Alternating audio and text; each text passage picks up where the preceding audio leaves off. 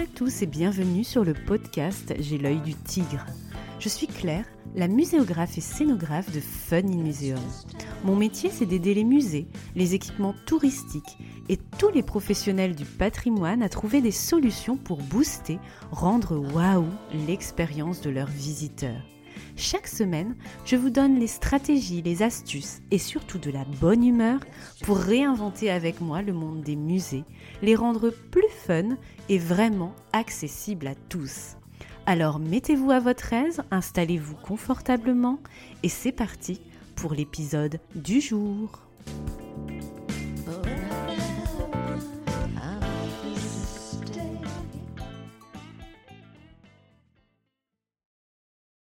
Bonjour et bienvenue dans l'épisode 47 de J'ai l'œil du tigre. Aujourd'hui, nous poursuivons la mini-série de 4 épisodes sur l'accessibilité handicap dans les expositions. Après l'handicap visuel la semaine dernière, je vous propose de traiter à présent l'handicap moteur. Il s'agit souvent de celui auquel les maîtrises d'ouvrage pensent en premier en parlant d'accès PMR, comprenez personne à mobilité réduite. Et c'est d'ailleurs souvent le seul handicap auquel beaucoup de personnes pensent au détriment des trois autres, visuel, auditif et mental cognitif. Je caricature, mais parfois certains pensent qu'il suffit de mettre un ascenseur, un monte-personne ou une rampe à l'entrée du musée pour s'affirmer établissement Mais si vous écoutez J'ai l'œil du tigre, vous savez comme moi que c'est complètement faux et que c'est plutôt réducteur de penser ainsi. En outre, même si vous êtes dans un cadre bâti existant très contraint, château, abbaye et compagnie, il existe de multiples manières et bonnes pratiques pour rendre accessible votre lieu et exposition assez public. Alors, comme toujours, on démarre par des éléments de définition et de vocabulaire. Première chose, quand on parle d'handicap moteur, on parle à la fois d'handicap moteur simple et d'handicap moteur cérébral. L'handicap moteur simple renvoie à une personne qui éprouve de la difficulté à se déplacer d'un endroit à un autre avec ou sans aide technique. Sa mobilité est donc réduite. Il peut s'agir de personnes en fauteuil roulant, en chariot ou appareillées, mais aussi de personnes souffrant de difficultés cardiaques ou respiratoires, voire d'obésité. Outre des difficultés de mobilité, aller d'un point A à B, on peut éprouver des difficultés d'agilité pour tenir ou manipuler un objet par exemple. Outre cet handicap moteur, il peut s'agir aussi d'handicap moteur cérébral, avec des difficultés motrices cérébrales donc, qui engendrent des troubles sensitifs, sensoriels, intellectuels, de langage, de gestes, de posture. Ces personnes avec ces troubles rejoignent donc cette catégorie de l'handicap moteur même si nous parlons souvent dans ce cas de polyhandicap. Ce qu'il faut retenir aussi, c'est que ce type d'handicap intervient à tout âge de la petite enfance au quatrième âge et qu'il suffit de vouloir venir dans un musée ou dans un site touristique avec une poussette pour se prendre parfois ses difficultés de mobilité en pleine figure ou de se casser une jambe, un bras ou le poignet pour y avoir aussi des difficultés. Certains élus et agents territoriaux que j'ai croisés au fil de mes projets auraient pu vous dire jambes cassées ou poussette, eh bien restez chez vous, mais je l'ai entendu réellement, je vous laisse imaginer mes yeux tout ronds lors de ces remarques assez cocasses de ce type de personnes qui m'ont parfois assez choqué, notamment venant d'un sous-préfet une fois en parlant de QJet. Je n'oserais même pas vous répéter ce qu'il a osé dire en plein comité de pilotage quand on parlait stratégie d'accessibilité avec en plus un budget extrêmement faible par rapport au budget global de l'opération pour justement essayer d'intégrer une logique d'accessibilité dans le média qu'on est en train de créer. Enfin bref, on peut être tous concernés à un moment de sa vie par ces difficultés liées à la mobilité et à l'agilité. En mémo donc, les personnes souffrant d'handicap moteur éprouvent des difficultés à 1. Se déplacer, 2. Rester debout longtemps, 3. S'approcher pour voir vos éléments d'exposition, maquettes, œuvres, etc. 4. Prendre du recul pour apprécier l'environnement global. 5. Manipuler et voir les éléments trop hauts ou trop bas. Alors, quelle est la checklist de base pour bien accueillir ces publics? Action numéro 1. Offrir un parcours sans obstacle, comme pour le handicap visuel de la semaine dernière. Action 2. Offrir des aires de repos assises où êtes-vous? Action numéro 3.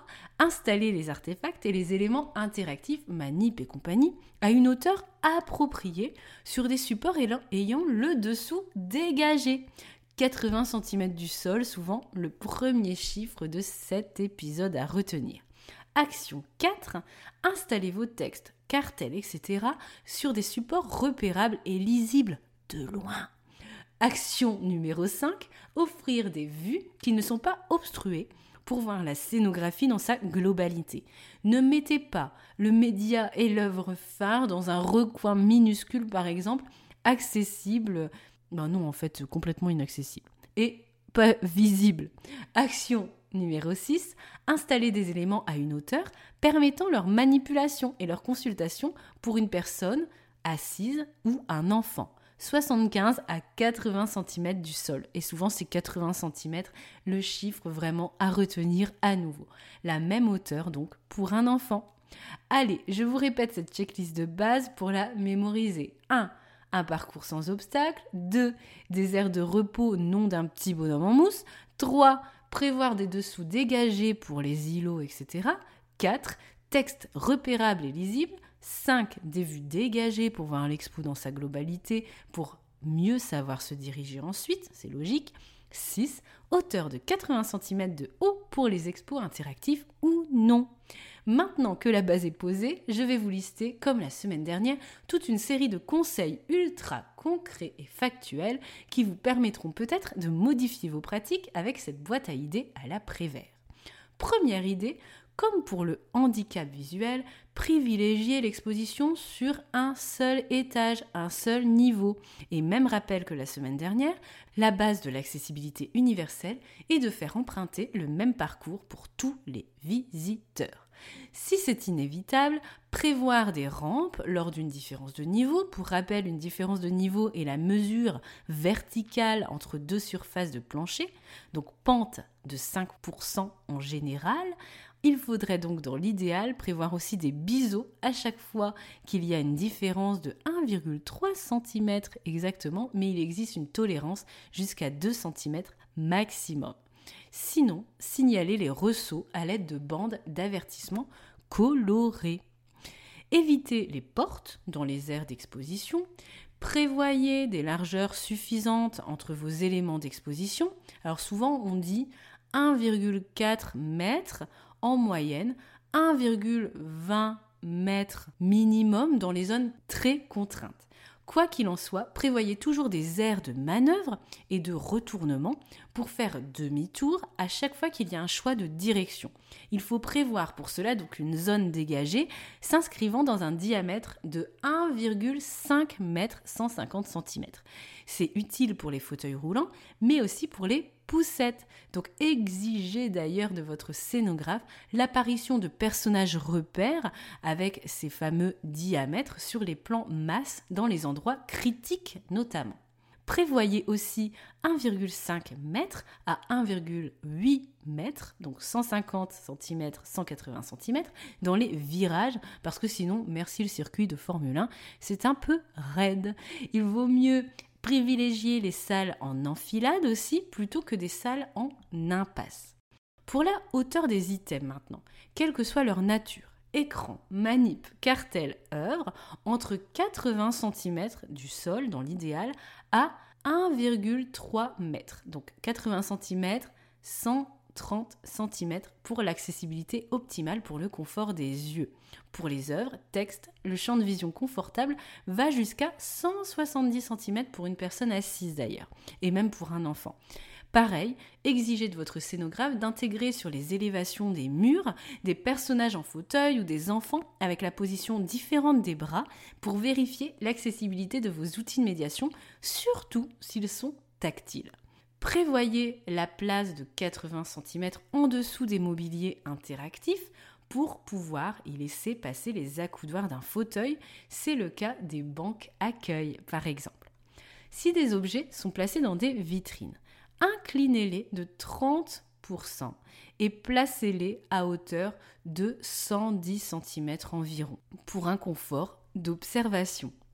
Plusieurs assises doivent ponctuer le parcours, en particulier près des vidéos et des zones sonores, toujours, n'oubliez pas ces petits sièges. D'ailleurs, de manière systématique, si escalier il y a, prévoyez des assises à proximité de chaque arrivée pour se reposer. Prévoyez toujours un emplacement près de ces assises pour accueillir un fauteuil roulant ou une poussette. La hauteur des sièges d'ailleurs doit être de 45 cm du sol, dont certains avec des accoudoirs pour le confort. Ils doivent être identifiables, ces sièges, et contrastés du reste de la scénographie. Donc évitez le ton sur ton, parfois très esthétique et très doux, mais moins pertinent pour l'accessibilité. Si un niveau n'est pas accessible par une personne à mobilité réduite pour des questions d'architecture, par exemple, etc., pensez toujours à des alternatives de visite comme un robot qui se déplacerait dans cet espace inaccessible, une caméra interactive, pourquoi pas, à orienter par le visiteur qui reste au niveau inférieur, ou encore une vidéo qui résume les points clés à découvrir pour proposer une alternative à la visite physique optez toujours pour le waouh du dispositif afin de ne pas léser ses publics. Privilégiez la bienveillance et la confiance. Les agents de sécurité ne sont pas obligés de suivre une personne en fauteuil ou en poussette de peur qu'elle n'accroche quelque chose. Il n'y a rien de pire pour un visiteur de se sentir fliqué, si vous voyez ce que je veux dire. Prévoyez aussi l'accès à vos services à ces personnes restaurants, boutiques, sanitaires, et s'il vous plaît, dans les restaurants ou les cafétérias, pas près des toilettes pour les personnes avec les fauteuils ou les poussettes. Et c'est valable d'ailleurs ailleurs. Le nombre de fois où j'ai râlé avec ma poussette quand la seule place proposée était à 50 cm de la porte des WC, merci l'accueil. Donc un peu de bienveillance à la fois dans l'expo, mais aussi dans les différentes zones au-delà de cette expo et tous les services qui peuvent être proposés dans un musée ou un site touristique. Et voilà, le deuxième épisode de la mini-série spéciale accessibilité de cet automne touche à sa fin. J'espère que vous repartez avec de belles idées pour rendre les musées, les expos et les sites touristiques toujours plus accessibles accueillants et même bienveillants pour toutes et tous avec justement le bien-être et la satisfaction des visiteurs. Vraiment deux idées, deux fils conducteurs ultra importants au XXIe siècle. Partagez cet épisode à tous ceux qui peuvent en avoir besoin. Je vous souhaite une belle journée, après-midi, soirée, où que vous soyez. Et gardez l'œil du tigre. À mardi prochain.